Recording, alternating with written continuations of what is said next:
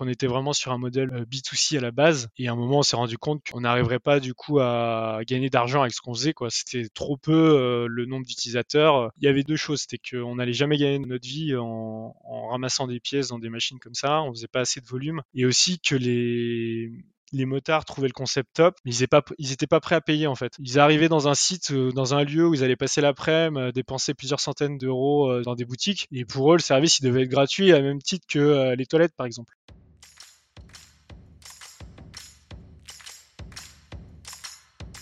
Bienvenue sur Comment t'as fait, le podcast de ceux qui veulent comprendre concrètement comment les autres ont fait. Je m'appelle Julien Hatton, je suis cofondateur de l'agence de communication BuzzNative et je vous propose de partir ensemble à la rencontre d'entrepreneurs et dirigeants passionnés et passionnants, pas toujours dans la lumière, mais qui font pourtant rayonner leur structure et leurs équipes.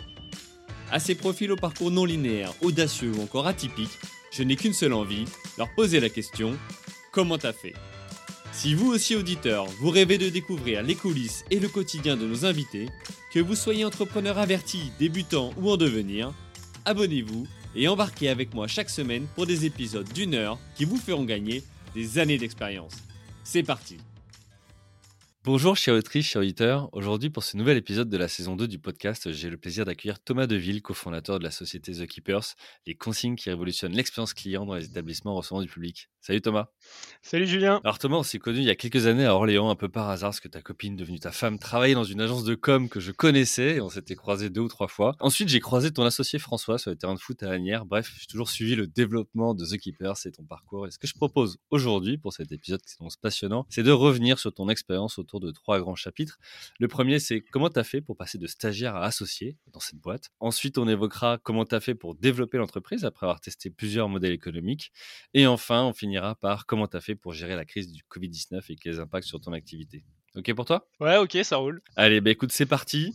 Euh, déjà, avant de commencer, est-ce que tu peux nous présenter en deux, trois mots The Keepers, son concept, sa différence et quelques chiffres? Alors, euh, chez The Keepers, euh, tu l'as très bien expliqué, mais on, révolutionne l'accueil et l'expérience dans les lieux publics. En fait, on développe et commercialise différents services que vous avez sûrement dû croiser quelque part dans les centres commerciaux notamment, des consignes pour casque moto, des recharges de téléphones portables, des vestiaires euh, connectés et dernièrement des bandes de gel hydroalcoolique. On a à peu près 450 keepers euh, répartis en France et dans d'autres pays en Europe. Voilà, euh, l'idée en fait c'est de proposer une, une, prestation qui est clé en main au client donc euh, qui accueille euh, le service. Il a strictement rien à faire et, euh, et, voilà, on est une boîte de 11 salariés qui fait 1,3 million de chiffre d'affaires récurrent. Voilà, on est rentable depuis deux ans et demi. Bah écoute, merci pour cette intro, c'est beau, ça annonce un, bel épisode devant nous et, surtout pour comprendre comment tu as fait pour ben, en arriver jusque-là. L'idée, c'est de commencer déjà par nous expliquer comment tu en es venu à passer de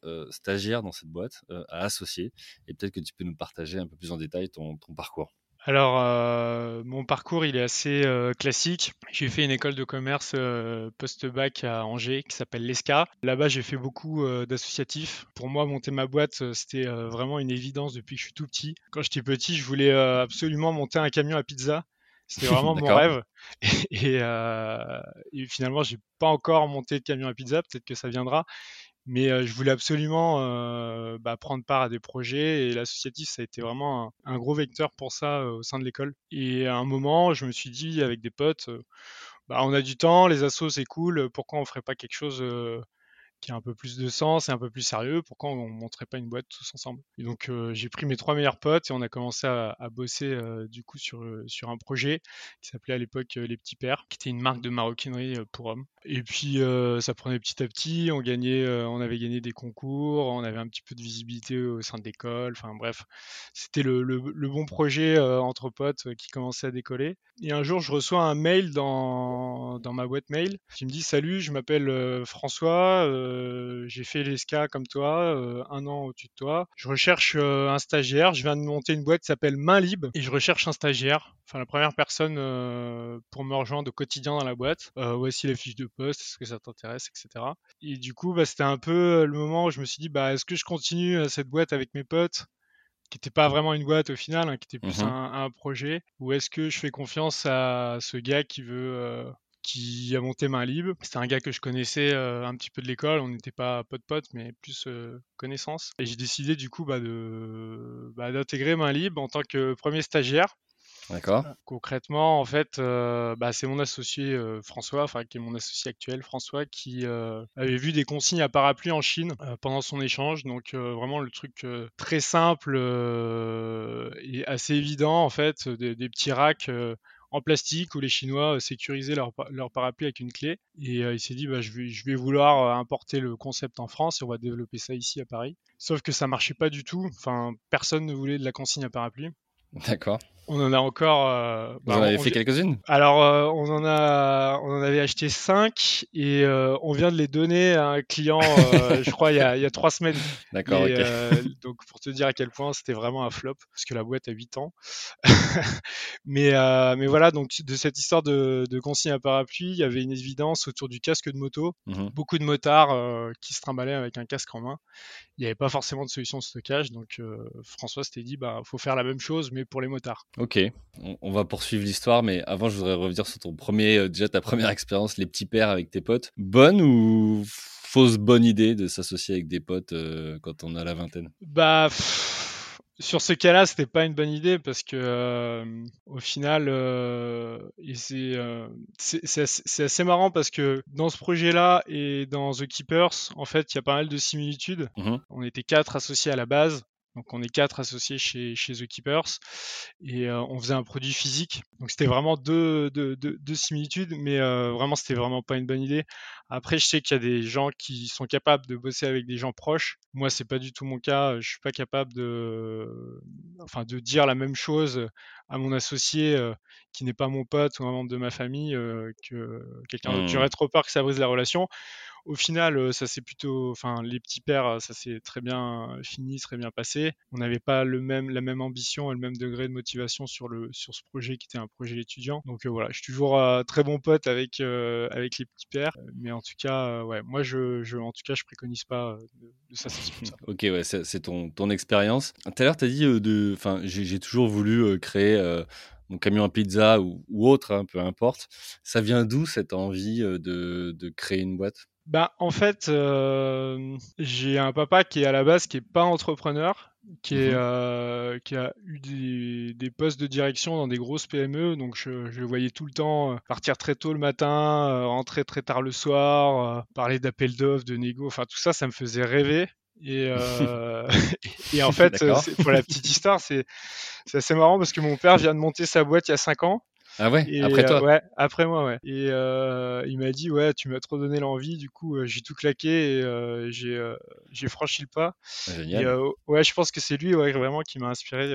Bah, aller dans cette voie-là, quoi, et de enfin, être entrepreneur, c'est quand même avoir la liberté de faire ce qu'on, ce qu'on veut, ce qui nous plaît, avec beaucoup de contraintes en même temps. Et ça, ça me, enfin, ça me plaisait vraiment de me, d'avoir cette liberté-là. D'où tous les projets que tu as pu lancer euh, que ce soit associatif ou, ou entrepreneuriaux. Euh, ton père, il a une boîte de quoi du coup lui? Il fait en fait euh, une boîte qui s'appelle Glass Pro Service, qui remplace, en fait c'est le Carglass en B2B pour tout ce qui est autobus, camion, etc. D'accord. C'est un réseau de franchise et voilà, donc c'est un truc. il s'éclate. Il s'éclate à fond, c'est top. Enfin, il fait, il bosse beaucoup, beaucoup, beaucoup bien sûr, mais mais c'est top de le voir comme ça à 55 ans, euh, monter cette boîte-là, c'est vraiment chouette. Quoi. Ouais, c'est un beau pari. Et c'est, euh, bah, écoute, euh, ouais. top. Donc, père et fils se lancent dans l'entrepreneuriat. toi, alors, tu, tu, disais, tu as eu des expériences associatives ou autres. c'est ce qui t'a peut-être permis aussi de rencontrer François. Parce que tu dis, j'ai reçu un mail de, de François, qui sera mon futur associé, mais il t'avait déjà repéré, vous aviez déjà échangé quelque part On s'était déjà vu, on avait déjà fait des projets ensemble pas directement. On avait, euh, avait monté une assoce de, de supporters du SCO d'Angers. Euh, à l'époque, ils étaient en Ligue 2 et, euh, et, du coup, on allait tous les vendredis soirs voir les matchs. voilà, c'était pas très très sérieux comme projet, mais mais c'était comme ça qu'on s'était connus et on suivait un petit peu. Donc lui, il montait sa boîte, nous on montait les petits pères, donc on, essayait de, de, dessus, de s'entraider un peu. Et puis c'est un, un gars que tout le monde connaissait parce que c'était le président du BDE, c'était quelqu'un avec un charisme assez, assez fort qu'on peut pas louper. Donc, donc voilà, on se côtoyait. mais on n'était pas potes. On n'était pas, mmh. Non, on n'était pas forcément potes. C'était vraiment une connaissance. Ok. Euh, donc, donc là, tu reçois cet email-là, tu dis, bon, les petits pères, euh, les gars, moi, je vais passer à autre chose. Euh, et tu dis, ok, je me lance dans le stage, finalement, donc avec François. déjà, il y a un truc qui m'a frappé tout à l'heure, tu as, parlé de main libre, alors ça m'a fait évidemment penser à, à Vélib et autres. vous n'avez pas eu de problème à ce moment-là sur le nom, non? Non, pas du tout. D'ailleurs, la boîte s'appelle encore Main Libre. D'accord. Et euh, ouais, la boîte est immatriculée au nom de main libre. On n'a jamais eu de souci par rapport à ce nom-là.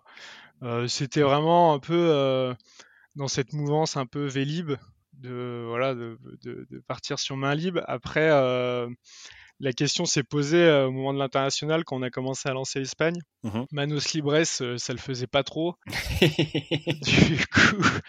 du, coup, on a euh, choisi The Keepers. Enfin, on a brainstormé autour de ça, on a choisi The Keepers pour avoir quelque chose d'un peu plus, d'un peu plus international. Alors, tu m'as ôté la question de ma bouche, qui était pourquoi justement ce nom de marque?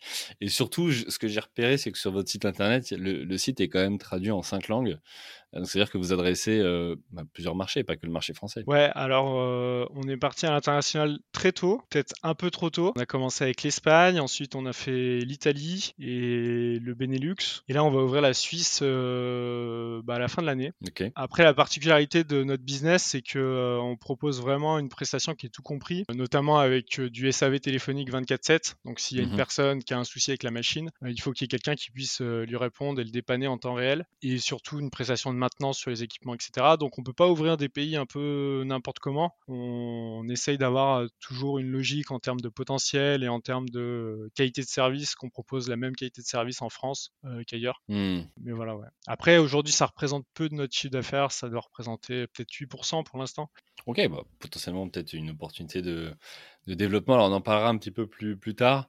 Euh, je voudrais finir sur bah, finalement cette, cette rencontre. Donc, euh, euh, tu commences stagiaire chez, chez Mainlib et là, comment ça se passe et euh, comment tu fais, tu vois, pour devenir associé, quoi, au final? Bah, moi, j'avais déjà un peu cette idée en tête en rejoignant François, c'est-à-dire, enfin, si jamais ça matchait entre nous et si ça fonctionnait, euh, bah, de pouvoir aller plus loin et de devenir associé et de me mettre à plein temps dessus, quoi, après le stage. Et ça, vous en aviez parlé dès le départ, ouais? On en avait parlé, ouais, on en avait, on en avait discuté. Euh... Quand j'ai rejoint, en fait, Main Libre, il y avait déjà deux associés dans la boîte. Donc, il y avait François et Eric. D'accord. Donc, Eric, euh, qui est euh, designer produit, c'est lui qui, a, qui conçoit toutes les innovations, qui s'occupe de l'identité de marque et du marketing. Et à l'époque, François, lui, il était, il était encore en euh, Eric, il était encore en études, il était au Chili en échange. Donc du coup, François, euh, sur le quotidien, il était vraiment tout seul, quoi. Hmm. Tout seul, tout seul. Et François me disait, euh, je prends aussi quelqu'un pour me donner la motive d'aller au bureau le matin, pour me renvoyer la balle, les films miroirs, le boomerang, enfin tout ça, lancer, lancer vraiment l'activité, parce qu'à l'époque, enfin concrètement, t'avais rien, quoi. T'avais un PowerPoint de 10 slides qui expliquait le concept, et on n'avait même pas encore sorti quelque chose de physique, quoi. Ok, oui, donc là, à ce stade-là, c'était vraiment les tout débuts, en fait. Ouais, c'était, c'était vraiment le tout début. On était hébergé dans une agence de com euh, rue d'Aboukir où François avait fait euh, son stage de fin d'études. Il nous avait laissé, genre, le, le grenier. Donc, on avait un bureau, euh, on avait une table dans un bureau de 10 mètres carrés, sous 1m70 de plafond. Donc, on restait assis vraiment toute la journée. Et on se regardait et on se disait, bah voilà, c'est quoi la prochaine étape? C'est quoi la next step? Comment on avance? Et comment on essaie de faire quelque chose de, ce projet-là? À l'époque nous, on, enfin, on pensait pas du tout qu'on allait arriver où on en est maintenant. Pour dire, l'objectif, c'était, euh, voilà, on se donne un peu de temps, euh, on développe un site web et bah, quand on aura craché la boîte, euh, quand on passera les entretiens pour des vrais tafs, on pourra montrer le site web. Quoi.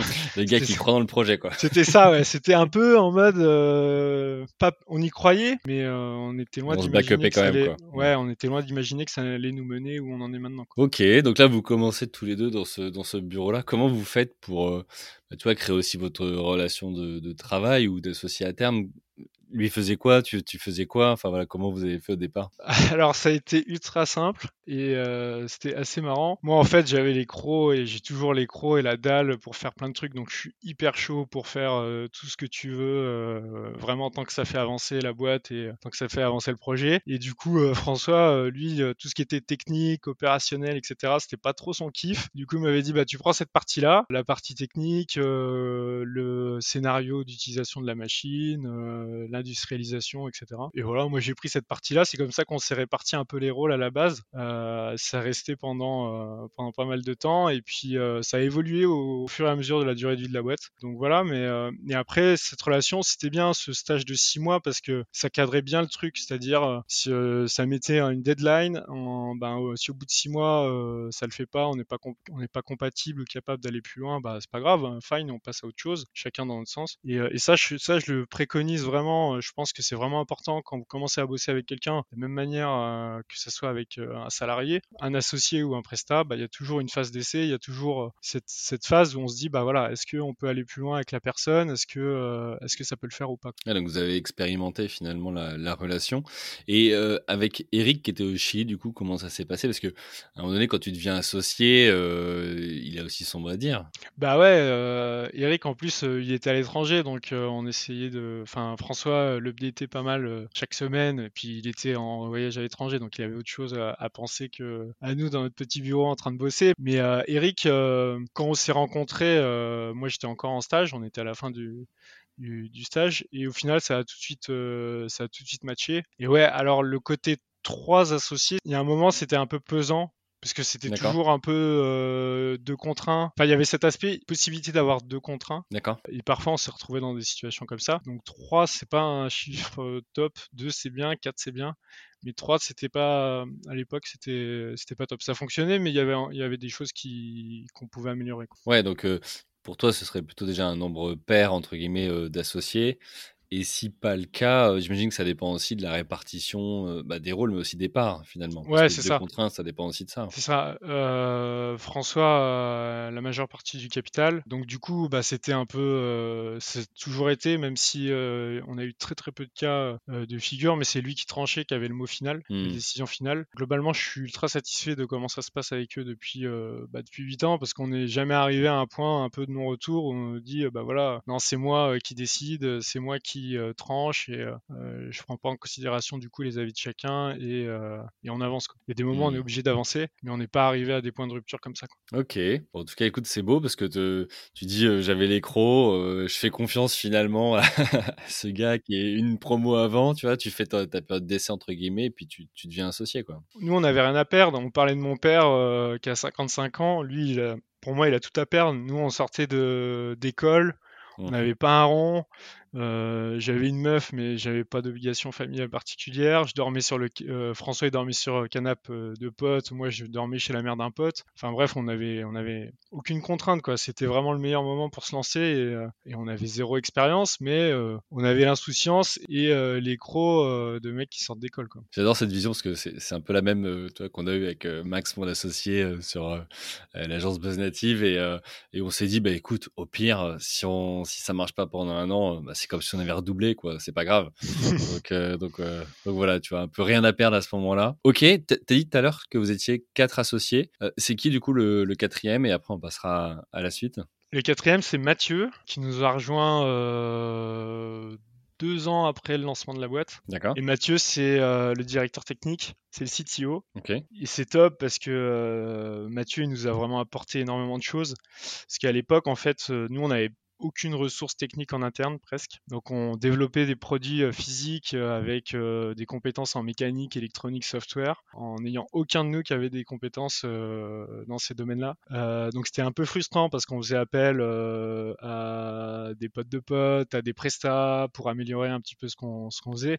C'était ultra frustrant parce que nous on voulait partir hyper loin, on voulait vraiment améliorer, on était on est vraiment très à cheval sur le détail et sur l'expérience en général et euh, et euh, c'était frustrant parce que ça prenait des plombs, on passait par, les, par des intermédiaires.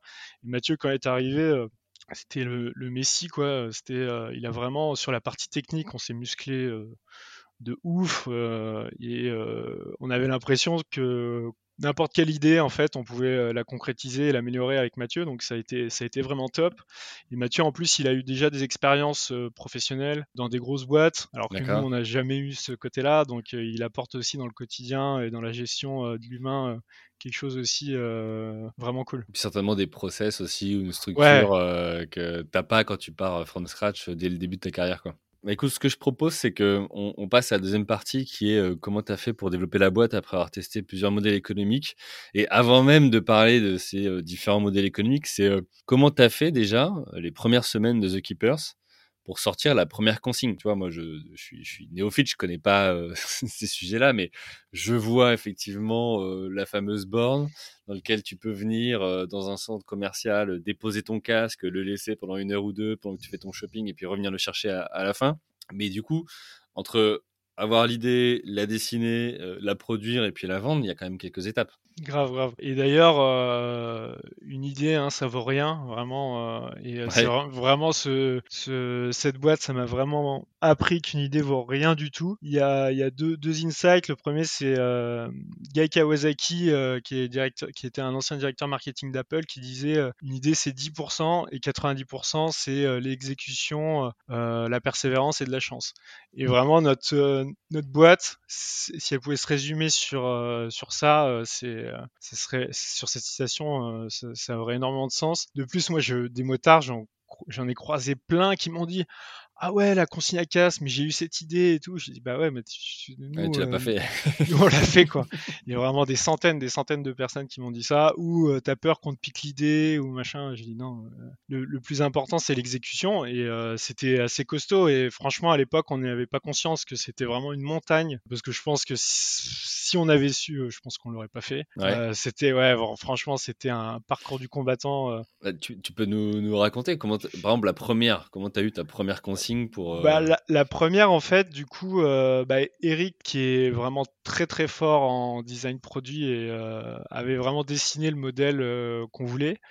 et on était allé voir du, un gars un peu chelou dans un, dans un garage à Montreuil euh, qui réparait des bagnoles, euh, qui faisait euh, des, des, projets un peu d'art, mais bon, qui travaillait la tôle. Et on lui dit, bah voilà, ce qu'on veut, c'est ça. Tu nous dis combien ça coûte, tu me dis si tu es capable de le faire, et dans deux mois ou trois mois, on, revient la rechercher. Quoi. Le gars nous dit, ok, pas de souci, je vous le fais. ça coûte, je sais plus à l'époque, ça devait être genre 10 000 balles, ce qui était genre énorme pour nous. Enfin, vraiment, c'était c'était pratiquement le moitié du budget de la boîte. Enfin, c'était quelque chose de fou, quoi. Et on fait confiance à ce mec-là. Et sauf que le gars était pas du tout fiable et il avançait pas du tout sur sur sur la borne. donc, ouais, donc c'était vraiment, je pense le, c'était les premiers mois et c'était les moments les plus difficiles en 8 ans. C'était vraiment ces, ces trois premiers mois-là. On devait se taper les allers-retours en métro parce qu'on on voulait pas à moto à, l'époque pour aller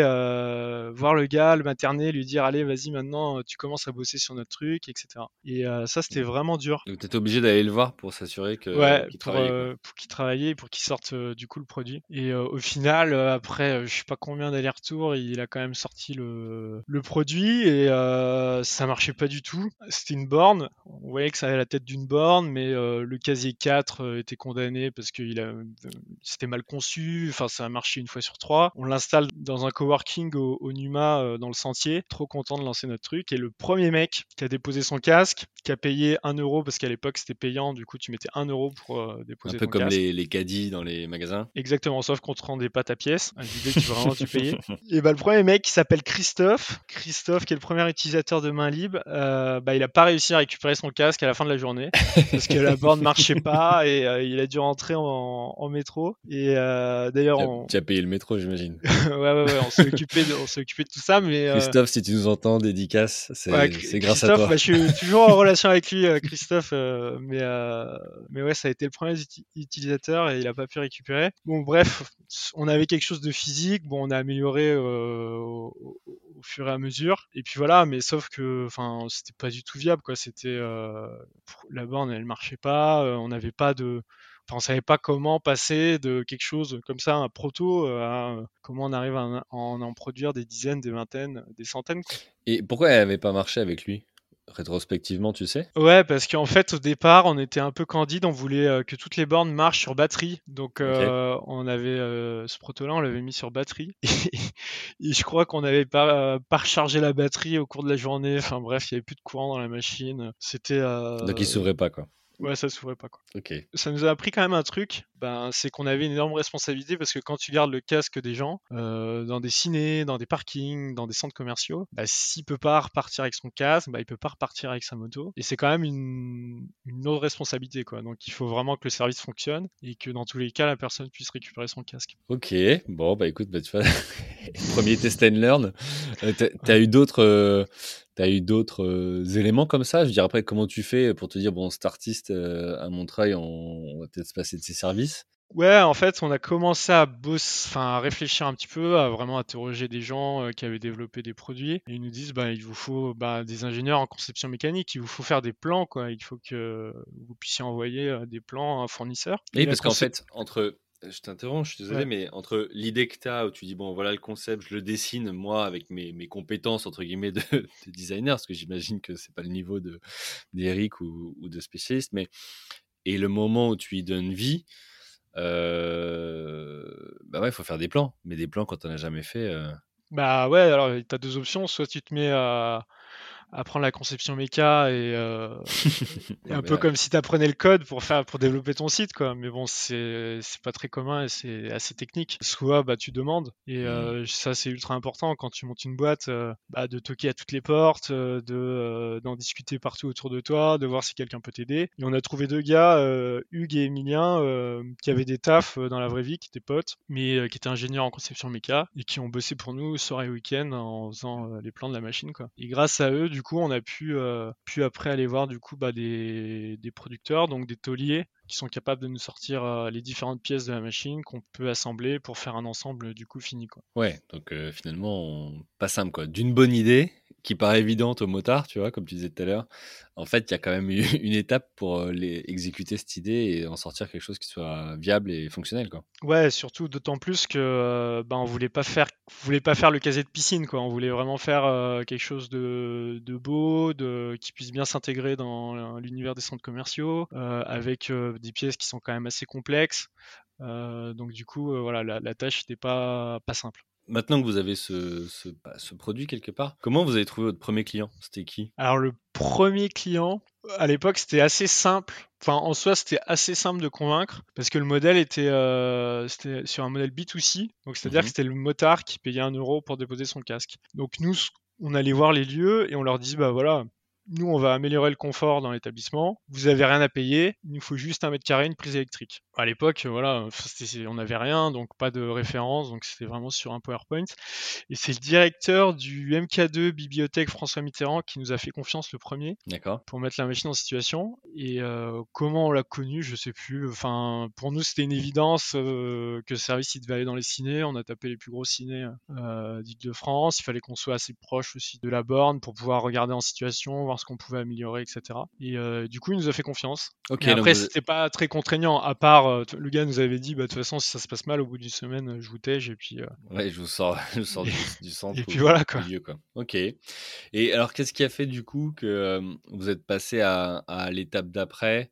Euh, et vous avez installé euh, ben, plein de lieux comme des centres commerciaux, des, cinémas ou autres bah Déjà, au niveau prod, on a eu un, on a eu un coup de cul. Euh, vraiment, c'est vraiment une histoire de chance. En fait, on s'est rendu compte qu'on avait le père d'un pote qui avait une usine à Dreux, donc qui nous a dit Bah ouais, moi je suis trop chaud pour bosser avec vous, vous aider à vous lancer. Et donc, on a réussi à faire les 20 premières machines avec lui. Donc, ça, c'était vraiment un coup de chance un peu par hasard. Et après, bah, comment on une fois qu'on avait installé ce fameux proto, on a fait pas mal de, presse. C'était un, sujet euh, qui était assez, euh, assez léger, assez facile à comprendre, quoi. Une consigne pour casque. Euh, enfin, c'était vraiment quelque chose qui était assez bankable sur la partie presse. Donc, on a eu pas mal de retombées presse à ce moment-là. Et du coup, on a des clients qui nous ont contactés d'eux-mêmes pour avoir le service. Et après, ouais, on s'est dit, nous, si on veut le développer dans les centres commerciaux, faut qu'on ait les centres commerciaux Unibuy qui sont les plus, leader européen des centres commerciaux, bah du coup là tu te mets en, phase euh, bulldog, quoi. Tu les contactes, euh, tu les harcèles, tu essaies de les voir. euh, et puis voilà, à l'époque, euh, il n'y avait pas de. Le client qui hébergeait ne payait pas. Donc euh, c'était un peu la même chose qui s'était passé avec le cinéma. C'était euh, bah, on on teste, on voit euh, si y a de la pertinence et puis, euh, puis on installe. Et euh, Unibail, du coup, euh, nous a fait confiance. Assez rapidement, on a équipé euh, 10 centres commerciaux chez eux, qui sont euh, les 10 plus gros centres. euh, Ouais, Vélizy, Parly, euh, les boutiques du Palais, les 4 temps, la Défense, le CNIT, enfin voilà, c'est les plus gros centres de France. Donc c'était euh, c'était pas mal de pression, mais c'était euh, c'était ouf. Ouais, parce qu'en fait, c'était un objectif et quelque part, le jour où ils te le signent, où ils te disent, bah vas-y, on teste. Ok, les gars, faut y aller, quoi.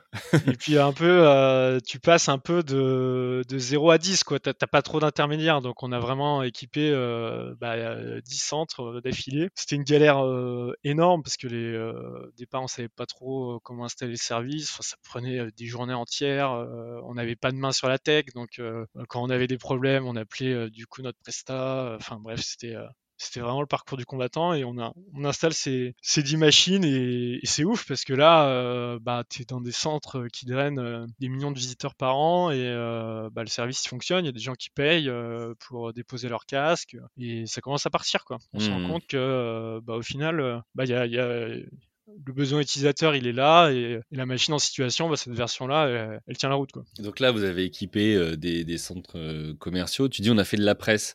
C'est quoi? C'est vous qui avez fait des communiqués? C'est des gens qui ont parlé de vous euh, Pas du de même. Enfin, euh, ouais, euh, pas de communiqué, euh, parler de nous de même. euh, puis après, ça a été repris. euh, le sujet a été repris euh, par euh, de la radio, par de la télé. euh, et euh, ouais, non, c'était top. euh, ça nous a fait vraiment une bonne visibilité dès le démarrage.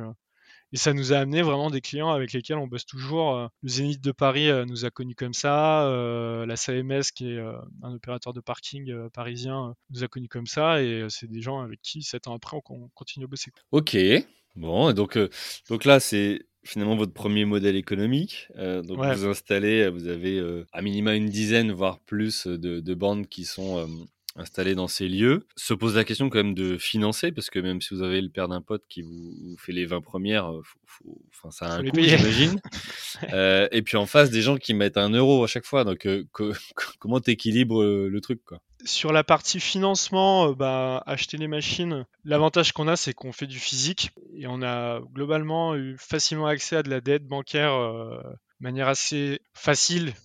Quand je dis facile par rapport à d'autres boîtes euh, qui peuvent Mm. euh, faire euh, du logiciel ou des sites, c'est un peu plus compliqué. Là, je sais pas ce que c'était dit le banquier, ce qui ferait des machines si jamais on crachait la boîte, mais, mais on, a, on a réussi assez facilement à avoir de la dette. Donc ça, ça nous a permis sur la partie financement. Plus tard, on a fait du crédit buy, donc ça nous permettait vraiment de, de financer des prods entières par le, le, le biais d'organismes bancaires. Donc en termes de BFR, c'était vraiment top pour nous.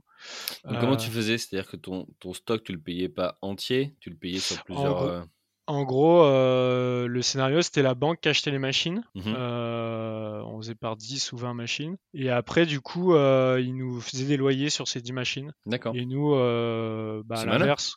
Ouais, bah, ça permet euh, bah, de pas sortir euh, vraiment euh, plusieurs dizaines de milliers d'euros directement sur une prod, mais, mais de pouvoir le lisser du coup sur toute la durée de ton contrat, parce que pour, pour revenir à la question initiale, donc on était vraiment sur un modèle euh, euh, B2C à la base, et à un moment on s'est rendu compte que bah, on n'arriverait pas du coup à gagner d'argent avec ce qu'on faisait, quoi. C'était Hmm. trop peu le nombre d'utilisateurs.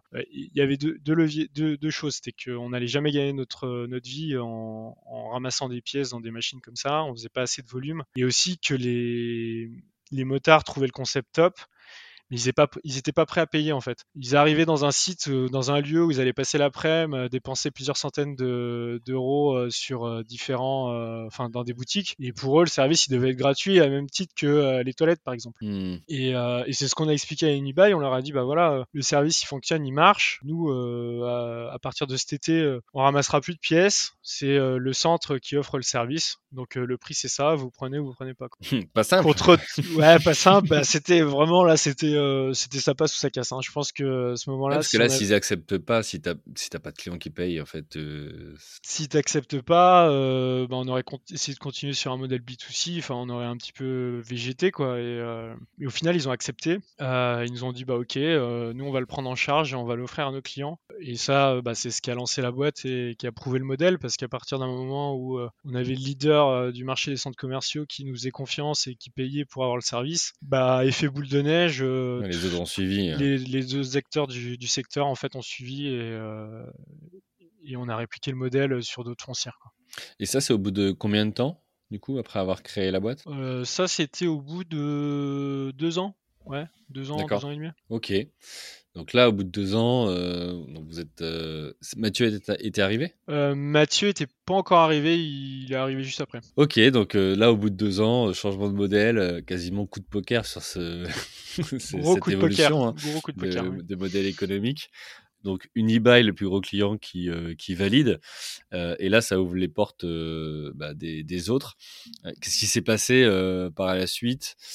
Quels ont été les challenges qui ont suivi? Bah, en soi, euh, même si les autres suivaient et si, euh, si c'était plus simple de convaincre, c'est toujours très difficile de convaincre parce que euh, on était sur un usage qui était quand même nouveau. Mmh les centres commerciaux, ils ont fait, ça fait 50 ans qu'ils bossent en des consignes à casque. On était vraiment sur une notion de confort, quoi. Donc, et, même encore aujourd'hui, nos services, on est sur un nice to have, on n'est pas sur un must have. Donc c'est hmm. pas la priorité de tes interlocuteurs et euh, ils sont conscients qu'ils doivent améliorer le confort et l'expérience. Il faut te battre, vraiment te battre quotidiennement pour euh, faire monter le dossier, euh, faire monter le dossier au-dessus de sa pile de, de, tâches, quoi. Mais, mais ouais, alors ce qui, ce qui, a, ce qui a convaincu aussi, c'était que ben on était, on était extrêmement sérieux dans ce qu'on faisait, mmh à la fois sur les prix, c'est-à-dire que et ça, je pense, c'est ultra important quand tu montes une boîte, c'est euh, d'avoir une grille tarifaire, euh, de faire euh, la même pour tout le monde, de, de rester bien droit dans tes bottes, de montrer que ton service il a de la valeur, ne pas le, dévaluer à n'importe quel négo, rester sur ton modèle économique, ce modèle économique qui marchait. Il y a plein de clients qui m'ont demandé, bah ouais, pourquoi je vous achèterai pas la machine, pourquoi vous faites pas de la vente? J'ai refusé plein, plein, plein, plein de, de deals sur ça. Pourquoi? Parce qu'en fait, c'était pour montrer la valeur de notre service qui était vraiment un package complet, la machine, euh, la maintenance, le reporting, euh, enfin tout le package qui allait avec, et pouvoir créer un modèle de récurrence, c'est-à-dire que bah, tu payes une prestation de service tous les ans, qui est facturée tous les ans, et, euh, c'est ce modèle-là en fait que c'est comme ça en fait qu'on a réussi à y créer de la valeur et, et de l'attrait quoi. C'est hyper intéressant ce que, ce que tu dis ici parce que c'est vrai que ce soit en phase de création ou de développement d'entreprise, on pourrait être tenté quand on a des opportunités comme ça euh, de dire bah tiens en fait oui allez je déroge à la règle une fois mais en fait c'est quelque part y déroger tout le temps parce que si tu le fais tu ouvres une brèche et quelque part c'est c'est courageux de dire non et, ça, me permet de reboucler avec l'épisode 3 du podcast que j'ai pu faire avec Frédéric Fréry, euh, professeur à l'ESCP, qui, dit en fait la stratégie, euh, c'est savoir effectivement euh, allouer ses ressources hein, pour le long terme et surtout savoir ce qu'on ne fait pas. Et là, tu avais l'opportunité de, vendre et de peut-être avoir un gain financier à court terme, mais, mais ça venait challenger le modèle économique et finalement changer peut-être l'avenir de la boîte pour un gain à court terme. Donc, je trouve ça hyper intéressant, tu vois, et que ce soit pour, pour, pour moi, pour toi, pour nos auditeurs et auditrices, euh, de, de, de, parfois repenser à ce sujet-là et de se dire bah, est-ce que ce projet ou cette, euh, cette, euh, cette vente, il faut la faire ou pas par rapport à la, la, cohérence, la pertinence de, de son business model. Donc, écoute, merci pour ce partage, c'est hyper intéressant au-delà de cette vente-là, euh, je pense que c'est euh, vraiment important, enfin nous en tout cas dans notre boîte, c'était vraiment important d'avoir une logique industrielle, c'est-à-dire industrialisation, c'est-à-dire euh, ben, de pouvoir être réplicable, de faire en sorte que le service il aille chez de nombreux clients, qu'on fasse, qu'on l'adresse de la même manière, pour, en fait avoir petite scalabilité tout en faisant du hardware, parce que c'est difficile d'être scalable quand, quand tu fais du hardware. Par définition, c'est pas scalable. Et nous, l'idée c'était bah, de proposer une offre très claire, très simple, la même machine, et de pouvoir l'adresser à un maximum de clients. Vous avez, euh, alors tu parlais de répliquer, ça m'a fait penser à tout ce qui est brevet euh, déposé ou autre. Vous avez breveté vos, alors soit le concept, soit les, euh, les formats des, des consignes? On a breveté du coup sur la consigne à casque, on a deux modèles, un modèle 8 casques un modèle 4 casques. On a breveté le modèle 8 casques, mais je t'avoue que c'était pas pour les bonnes raisons. Enfin, nous, on l'a breveté plus euh, pour un peu un effet d'annonce euh, vis-à-vis de potentiels investisseurs quand on cherchait à lever des fonds. Euh, mais moi, la protection, je pense, la protection intellectuelle, c'est la vitesse d'exécution. Hein. Ouais, tu vas vite, les autres auront du mal à copier. quoi. C'est clair. Et tu peux, enfin, des consignes à casse, tu peux les faire de 10 000 manières différentes. Il y a des boîtes qui ont des impacts beaucoup plus grands comme JC2Co, Sodexo, Selecta, pardon, qui pourraient le faire. La, la, meilleure manière de le faire à ton échelle et de te protéger, c'est d'aller le plus vite. D'aller vite, ouais et de d'être le plus pertinent. Quoi. Ok. Et alors, tu as parlé de plusieurs modèles. Donc là, euh, vous avez euh, effectivement fait évoluer le modèle économique. Je vois aujourd'hui sur votre site que euh, vous avez aussi un dressing, vous avez un flash, enfin voilà, vous avez plusieurs keepers. tu peux nous expliquer comment vous avez fait évoluer l'offre dans la durée? Bah, En fait, déjà, notre ambition est, et par le biais déjà de notre team fondatrice, que ce soit Mathieu ou Eric, on voulait vraiment pas faire un coup, quoi. C'est-à-dire, euh, on voulait vraiment euh, faire quelque chose de bien, s'inscrire dans la durée, s'inscrire dans un secteur, et surtout proposer d'autres solutions du coup à nos clients. Euh, autour de ce concept bah, de, consigne. Et après, les autres services sont faits un petit peu par opportunité. le premier, ça a été le dressing, donc un vestiaire pour les manteaux. Concrètement, la même chose qu'on fait sur le casque, mais pour les manteaux. Et on a, en fait, on a vu une boîte en Suisse qui avait développé euh, ce concept-là, mais d'une manière vraiment complètement différente. Eux, ils voulaient vraiment remplacer le vestiaire euh, dans les hôpitaux ou dans les entreprises. Et nous, on s'est dit, bah voilà, ça peut être intéressant, c'est quelque chose qui peut nous intéresser dans une logique vraiment euh, de centre commercial, cinéma, de confort. Et donc, on a co-développé du coup notre version avec eux en utilisant leur techno. Et on s'est dit, bah ouais, cette opportunité serait bonne à, saisir. Et au final, euh, le dressing, il n'a pas rencontré le succès escompté. Tu vois, on en a fait une trentaine pour nous, euh, dans cette logique un peu euh, de scalabilité, d'industrialisation, 30 c'était pas, enfin c'est pas satisfaisant quoi. un volume suffisant. C'est pas un volume suffisant. C'est cool parce que ça complète la gamme et on est vraiment dans le dans, dans l'usage. Mais c'est pas c'est pas un service qu'on met beaucoup en avant en ce moment. Pourquoi? Parce que c'est un service où il y a une saisonnalité qui est très forte. C'est-à-dire que des manteaux, euh, t'en gardes dans les centres commerciaux de octobre à mars avril. Donc il y a vraiment une partie de l'année où le service euh, ne tourne pas. Et la deuxième raison, c'est aussi parce que euh, on a développé le troisième service, donc la recharge de, de téléphone. Mmh Et là, en fait, c'est euh, au même moment, c'est nos clients qui nous ont dit, bah ouais, vos casse, c'est cool. On adore bosser avec vous. franchement, c'est top ce que vous faites. Par contre, ça touche 3% des clients qui rentrent dans le centre commercial. Je dis, bah ouais, c'est un service qui est ultra segmentant, mais voilà. Mais est-ce que vous faites pas des recharges de téléphone? Et le, le premier nous dit ça, on dit bah non, désolé. Euh, voilà. Deuxième, on se dit bah ouais, ok. Troisième, on se dit bon bah ouais, il faut vraiment qu'on étudie le truc parce que euh, il y, a quelque chose à faire. Peut-être quelque chose. Et du coup, euh, on est arrivé sur un marché où il y avait déjà des acteurs parce que sur la consigne à casque, on était tout seul quoi il y avait des casiers, mais de la manière de le faire, personne ne le faisait euh, de la même manière que nous. Les recharges de téléphone, c'était un marché où il y avait déjà plusieurs acteurs, donc on est vraiment arrivé sur ce marché-là avec notre œil en disant, bah voilà, c'est quoi les inconvénients des services déjà existants, euh, qu'est-ce qu'on peut améliorer, euh, qu'est-ce qu'en pensent nos clients, et on développe du coup notre solution. Et ça, ça a été, ça a été le hit avant le Covid. Ça a été, franchement, on faisait beaucoup de recharges de téléphone avant le Covid. Ok. Et alors, je voudrais, on va passer à la troisième partie, justement le Covid. Mais juste avant, on a parlé plusieurs fois de, financement, de levée de fonds. Vous, vous avez levé des fonds ou pas du tout? Alors, on a fait euh, un BSAR. Je sais pas si. Alors, c'est quoi ça? connaissez le principe, euh, c'est des bons de souscription euh, en action en fait, c'est-à-dire des, des, particuliers qui vont mettre 5, 10, 15, 20 000 à une valeur donnée. on a levé en fait 400 000 euros comme ça au tout début de la boîte, enfin, euh, la troisième année. Ça en fait quelques-uns quand même des particuliers qui. Ouais, mais euh, en fait, on s'en était pas rendu compte, mais on avait quand même dans nos cercles euh, bah, des gens qui était, je sais pas, assez fou ou, avait, voilà, avait de l'argent à, investir dans, dans, un projet comme nous. Donc on a, on a réuni une, euh, ouais, 25 investisseurs comme ça, qui sont vraiment, vraiment euh, des potes de potes, euh, enfin vraiment un cercle assez proche. Donc mhm. c'est des gens qui sont tous, qui sont au capital de la société, mais qui sont pas là du coup à nous, à nous embêter de manière hebdomadaire sur ce qu'on fait et sur la vision.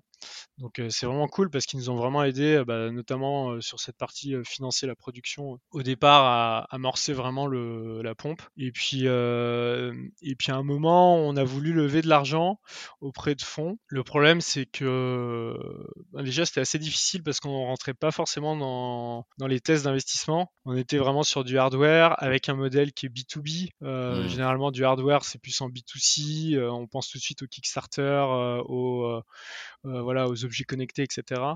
On rentrait pas dans leur thèse. On a eu quand même une proposition d'un fonds pour lever 1,8 euh, million, je crois, qu'on a refusé en fait. Euh, on a refusé parce que parce qu'au final ça ne correspondait pas, c'était pas ce qu'on voulait faire de notre boîte. On voulait vraiment ben, continuer à être libre continuer à se dire bah voilà si on a envie de développer tel ou tel service si on a envie d'aller dans cette direction on voulait vraiment garder le contrôle. Et là 1,8 million ils prenaient ils n'étaient pas majoritaires. Non non ils n'étaient pas majoritaires mais euh, il y avait des, notamment des clauses euh, de relution ou des objectifs si les objectifs n'étaient pas atteints etc mmh et en fait à ce moment là on a vraiment switché parce que euh, à l'époque on était un peu enfin on s'était un peu bourré le crâne avec tout l'esprit startup il faut lever des fonds il faut aller le plus loin possible euh, il faut aller le plus rapidement possible, les métriques, etc. Et en fait, bah, on a complètement switché, on s'est dit, bah non, c'est pas quelque chose qui nous correspond, donc euh, l'argent, on va pas le prendre. Et on, a vraiment switché vers un focus vraiment rentabilité de la boîte. C'est-à-dire qu'à partir de ce moment-là, on s'est dit, OK, qu'est-ce qui rentre, qu'est-ce qui sort, c'est quoi nos dépenses, comment on fait pour vraiment gagner de l'argent, comment on fait pour être rentable. Et pendant euh, un an, ouais, ouais, un an, presque un an et demi, on a travaillé cette rentabilité-là. D'accord. La boîte, du coup, est rentable depuis deux ans et demi. Euh, et on a vraiment basculé euh, du tout, tout, tout, quoi. Ok, alors tu dis on est rentable depuis deux ans et demi, ça correspond pas loin, en tout cas juste avant le la crise du Covid-19. on va passer sur cette partie-là, si tu le veux bien. donc, on l'a compris, des consignes casque moto ou autre dans des lieux comme cinéma, centres commerciaux ou autres. Covid-19 arrive, tous ces lieux sont fermés. Qu'est-ce qui se passe pour vous? Ah bah c'est le shutdown euh, total. Hein. C'est euh, concrètement, euh, bah nous on adresse que des établissements, pratiquement que des établissements qui reçoivent du public. Donc le mars 2020, tout s'est arrêté quoi. toute l'activité en tout cas opérationnelle s'est arrêtée. les installations sont arrêtées. vraiment tout, tout, le quotidien. Au départ au départ, on était, on l'a pris de manière un peu euh, pas légère, mais on s'est dit bah voilà, ça va durer 2-3 semaines. Euh, on s'est dit bah c'est cool parce que bah, l'activité opérationnelle qui est très forte chez nous, bah ça va nous permettre de prendre un peu de recul. On a des projets dans les cartons qu'on n'arrive pas à sortir. On veut développer une plateforme client, euh, on va le développer pendant le confinement et tout. Donc ça c'était cool. Et puis petit à petit, bah voyant le truc qui dure, bah situation qui est pas très euh, pas très sympa. Surtout euh, nous, on a vraiment des clients qui ont souffert. Hein. Les centres commerciaux, euh, ils sont vraiment plus le Covid de plein fouet, avec des loyers qui ont été impayés. Et, et du coup, bah, tu es dans la position en fait où qui était un peu contre nature pour nous parce que on est très dans le care avec nos clients. On prend beaucoup de nouvelles de nos clients. On essaie d'avoir énormément de liens. On envoie un reporting mensuel sur tout ce qui se passe sur leur machine. Enfin, on, on, voulait, on veut vraiment créer une relation de confiance avec nos clients. Et arrivé début de crise, on se dit bah merde quoi, euh, les centres sont fermés. Nous, on n'est pas la priorité de ces gens-là. On, prend une partie de leur budget. Ils vont forcément nous enlever. Euh, ils vont forcément, on va, on va perdre plein de clients quoi. C'était vraiment hmm. l'idée. Donc euh, l'idée c'était bah on va rester dans nos petits souliers. On va pas trop faire de vagues pour l'instant et on va pas trop communiquer auprès de nos clients. Donc ça, ça a duré ouais, quelques jours et puis à un moment, on s'est dit ouais non mais c'est pas nous, c'est pas dans nos valeurs, c'est pas The Keeper, c'est on a vraiment pris le sujet avec nos clients, discuté avec eux de bah, comment se passait la situation chez eux, etc. Et puis au final, au final, ça s'est super bien passé et, et ça, je pense, c'est important la relation client, c'est vraiment un truc qu'il faut vraiment pas du tout négliger parce que dans ces moments-là où on était, enfin, eux étaient en difficulté et nous on pouvait potentiellement dégager, bah, c'est là où on s'est rendu compte bah, tout le taf qu'on avait réalisé les années auparavant en faisant vraiment du meilleur de nous-mêmes, en, en se déchirant pour eux et en leur proposant une prestation qui était nickel bah, ça payait parce que les clients ils disaient bah non, euh, nous on va garder le service, euh, il faut qu'on regarde au niveau du, au niveau du contrat, euh, est-ce que vous pouvez pas nous faire un petit geste? Du coup on a fait des gestes, on, on s'est, on s'est, on s'est un peu serré les coudes quoi. Hyper content de comment ça s'est passé parce qu'on a vraiment perdu très peu de clients. Donc ça c'était top.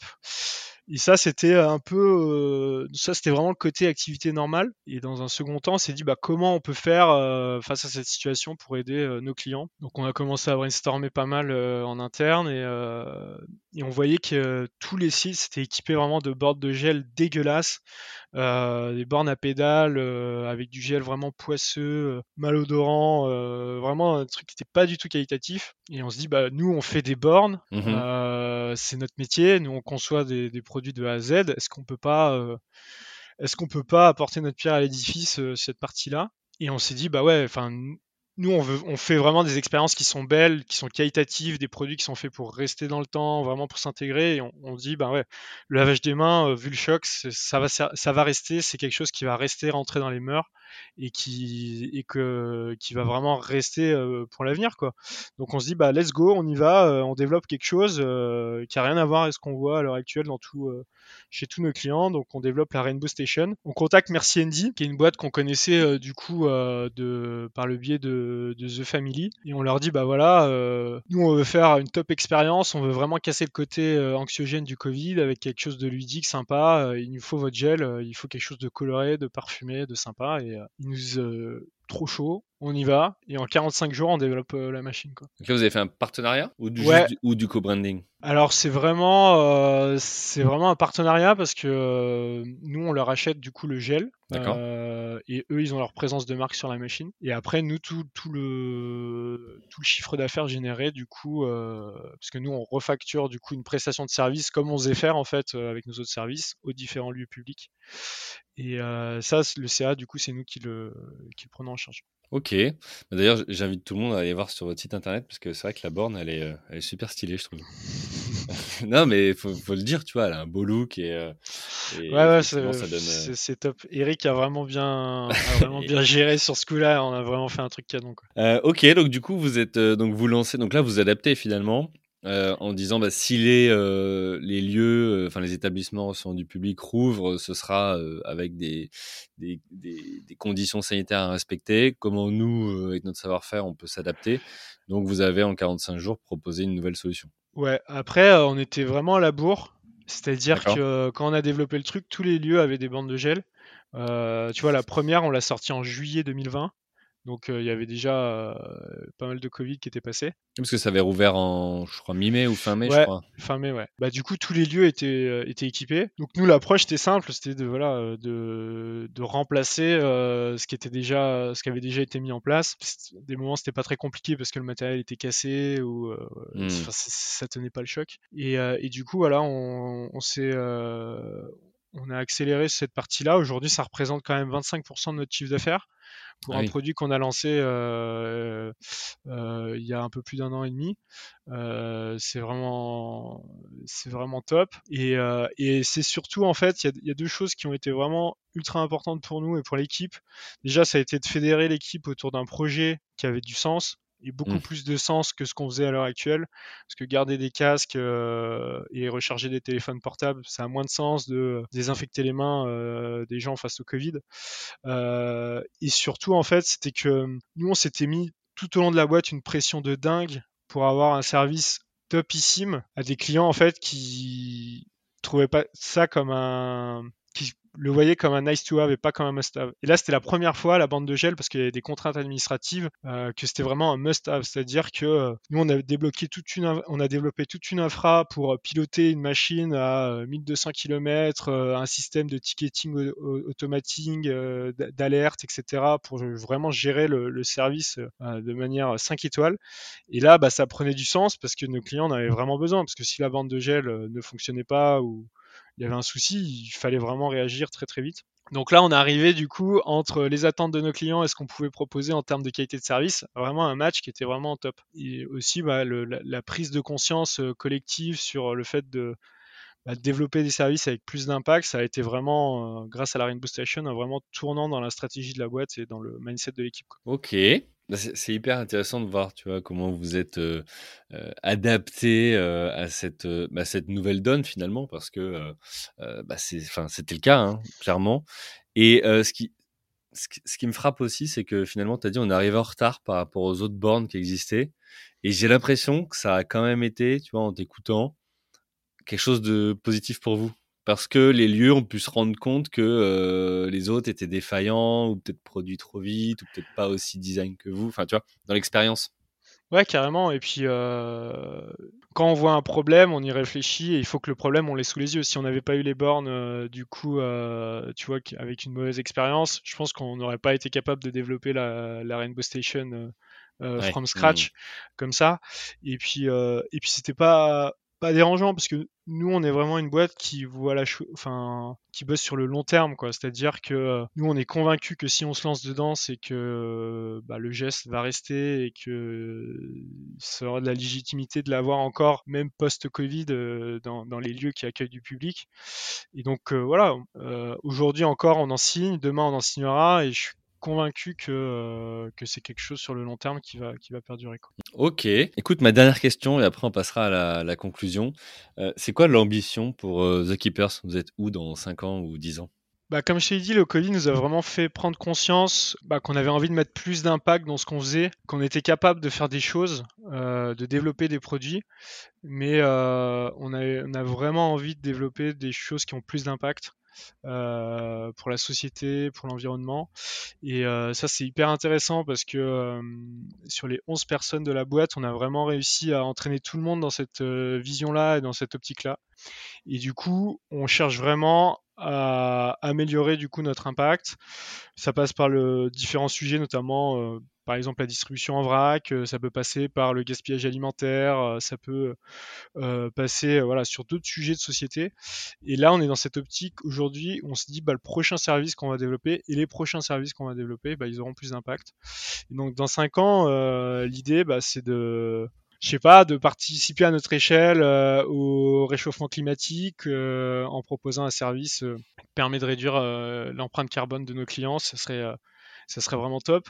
Et, euh, voilà. Et surtout, euh, j'espère que dans 5 ans, on gardera notre état d'esprit, c'est-à-dire euh, d'avoir les pieds sur terre, d'avoir une équipe qui est soudée et qui s'éclate au quotidien. Et ça, c'est vraiment important de, l'avoir en tête, au-delà du chiffre d'affaires, des métriques, etc. C'est de continuer à vivre une belle aventure tous ensemble. Ok, euh, très bien. Écoute, merci euh, Thomas pour euh, voilà, ce, retour d'expérience très, très riche, très nourrissant. Très inspirant aussi. voilà, je suis ravi d'avoir pu faire cette, cet épisode avec toi. avant de conclure, un dernier conseil pour celui qui voudrait se lancer dans l'entrepreneuriat ou qui serait déjà euh, tu vois, en, train d'entreprendre. C'est quoi ce que tu retiens et ce que tu aimerais partager? Ce que j'aimerais partager, c'est euh, de vraiment bien décomposer en fait les étapes et euh, qu'est-ce qui te fait passer la marche au-dessus? Et quel est l'objectif pour passer la marche au-dessus?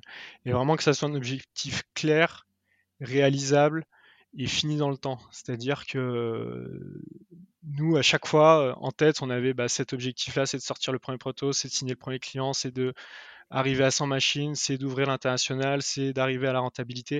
Et il faut vraiment que cet objectif soit clair, il vous hante l'esprit. Et il faut se mettre en mode, euh, vraiment en mode bulldog, tout faire pour y arriver et pas se défocus. Il y a beaucoup de mmh. choses qui, beaucoup de choses euh, qui défocus, euh, que ce soit euh, le nombre de likes sur une publication LinkedIn, que ce soit de participer à des événements entrepreneuriat. C'est bien, c'est top.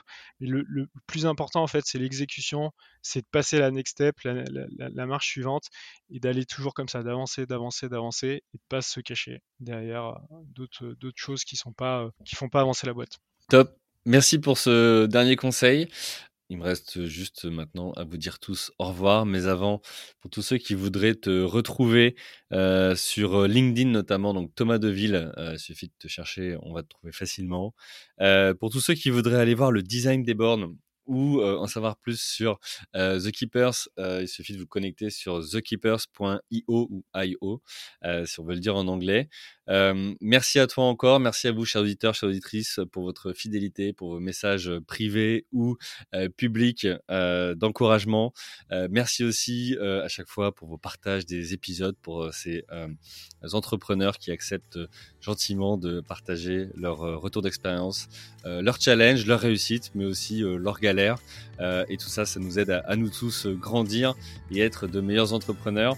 Un grand merci à vous tous. Euh, bonne soirée et à la semaine prochaine. Bye. Merci à vous, chers auditeurs, d'avoir suivi l'épisode jusqu'au bout. Si vous êtes arrivé jusqu'ici, c'est que le podcast vous a plu.